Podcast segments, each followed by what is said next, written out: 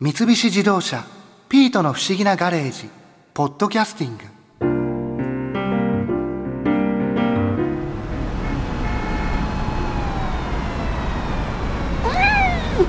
あーもう30分車が前に進まない。渋滞全然解消しませんね。その30分新一私の足を見っぱなしよ。ああいや隣にそんなに短いスカートを履いた女性が座ってたら誰だって気になりますって。潮干狩りって言うから濡れないように短いのを履いてきたのよ。マリアさんボッコさんと外見は変わったけど短いスカートを履きたがるところは変わりませんね。そう？足が綺麗なところも。あらありがとう。でもボッコさんだったら胸もざっくり開いた服を着るのにマリアさんは上半身はガード硬いんですね。え？ああこの長袖のこと？それはそのまずい。胸の周りは見せられない事情があるなんて恥ずかしくて絶対言えない。ほら紫外線が強いから日焼けするとまずいでしょ。ロボットも日焼けするんですか？すするわよ。すごくするわよ。そそれより新一タレントの深川亮から渋滞の過ごし方を教わってきたんでしょ。そうなんですよ。深川亮さん高速道路のサービスエリアについて雑誌に連載を持ったり DVD を出したりしているほどの専門家でお話もすごく面白かったですよ。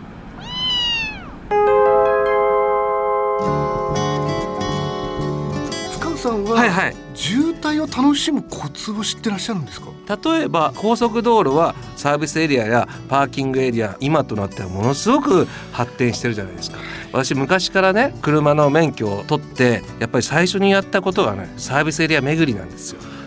ね。好きなんですねそうなんです。だけど今しんいちくんがね言ってくれたようなリアクションはね当時誰もしてくれなかったんですよえちょっと待ってサービスエリアってだってトイレでしょ？トイレ巡ってるのみたいな確かにっていう時代だったんですよ。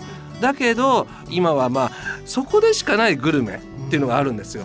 まあ分かりやすいところを言うとソフトクリーム食べてください。ソフトクリーム？はい、ソフトクリームのねクオリティ非常に高いです。でやっぱね郊外に行けば行くほど生乳のねクオリティが上がってきますので 牛との距離が近づいていくのであのね牛との距離とソフトクリームの味は 相関関係にありますので。そんなに違うものですか？はい、全然違うんですよ。だからサービスエリア巡りっていうとちょっと敷居がね抽象的で分かりにくいかもしれないですけどソフトクリーム巡りはビギナーにはおすすめですね。いわゆる白いねソフトクリームでも全然やっぱりその甘さの質が違うし、まあ、場所によってはそこに生わさびがトッピングされたりわさび。そうあとストロベリーとか練り込まれていたりとかいろんなねバラエティーに富んだあのソフトクリーム。あとみかんのねあれは小田原厚木道路のね大磯だったかな。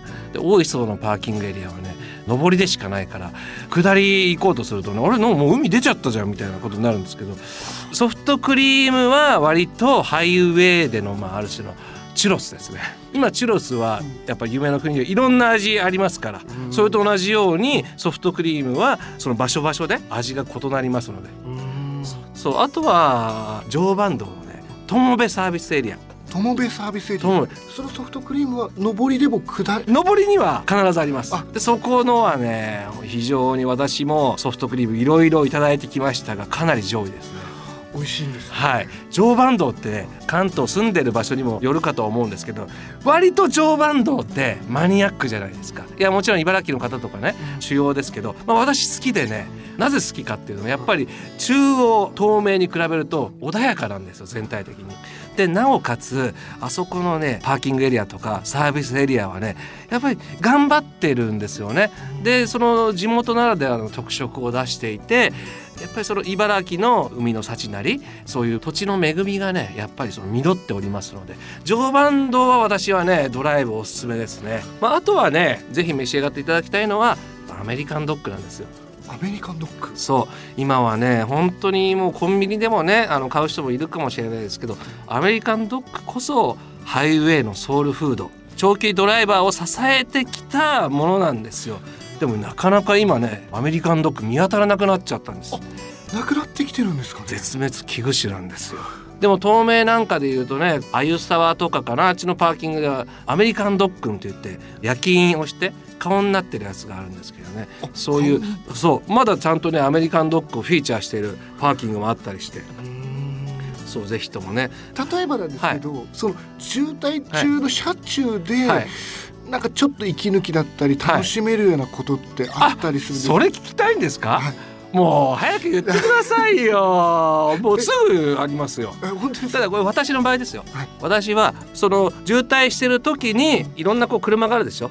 でその、まあ、誰かね同乗者がいたらね車の色当てゲーム。色当てゲーム、うん、色当てゲームってそれ見ては色わかるでしょって思うでしょ、はい、違うんですよ。トンネルの中で色当てゲームするんですよ。トンネルの中で、ね、これずっとシルバーだと思ってたら、え？オレンジだったのみたいなそういうねトンネルはねみんなにね色当てゲームをね与えてくれてるんです実は。ね、つぶらのトンネル小仏トンネル渋滞のねある種聖地ですよそんな時こそ色当てゲームトンネルの中ってあれオレンジ色のねやつだからあのー、光が反射して人間の目には実際の色とは違う色で認識するんですよ。だけどいざ太陽光に照らされた時の真実の色はそれとは違う色なんですよ。なんかそれちょっと面白そうですね。一つで補足するとねそんなにはね楽しくないです。い。やでも試しに見てください。車によってはあまり変化のないトンネル内と出た時の変化のないものもあるかもしれないですけど劇的に変化するカラーもありますので。そういうのだとちょっと楽しいってことですね、うん、まあでもその色当てゲームとかあとまあ数字ゲームね、あのまあ我々切符でよくね今切符もなくなりましたけどね切符の4桁で10作るとか、ナンバーでねよくそういうのをねやるとちょっとこうリラックスして、渋滞も楽しく過ごせる、まあ焼け石に水ですけども。でもそれでもいいんです。そういう奮闘することがねやっぱりいいのでね。そうあとはやっぱりねこれねあんまねあのみんなねえってねびっくりするんですけど。しりとりですかねやっぱりね渋滞の定番はやっぱしりとり。でそのしりとりねルール一つルールつけるんですよ。ルール。何でもありだとやっぱりこのなかなか終わらないので高速道路にあるもので縛ってしりとりするだけでものすごい白熱しますから。全然違いますよ。単純ですけどしりとりってなんかやってて楽しいですよね多分。そう。でやっぱりねしりとりの存在確認もありますよね。あんまり普段もしなくなるじゃないですか。ね、ね、遠足のさバスの後ろの方でさ、うんやったぐらいででもあれもね、まあ、そんなに今の若い人やらないですからシールトイっていう伝統的なものをカルチャーをね伝える意味でもね、まあ、一回それやってみるのもいいかなと思いますね。なるほど、はい。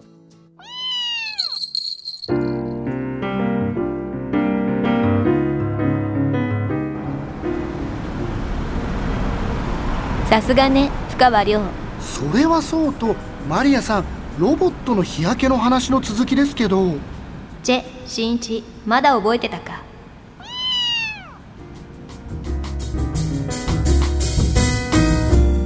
三菱自動車ピートの不思議なガレージポッドキャスティングこのお話はドライブアットアース三菱自動車がお送りしました。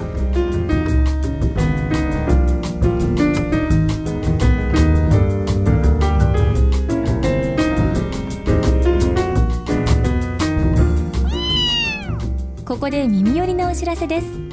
ピートの不思議なガレージをもっと楽しみたいという方は毎週土曜日の夕方5時東京 FM をはじめお近くの FM 局で放送の三菱自動車ピートの不思議なガレージをお聞きください。外に出かけたくなるとっておきのお話満載でお届けしています。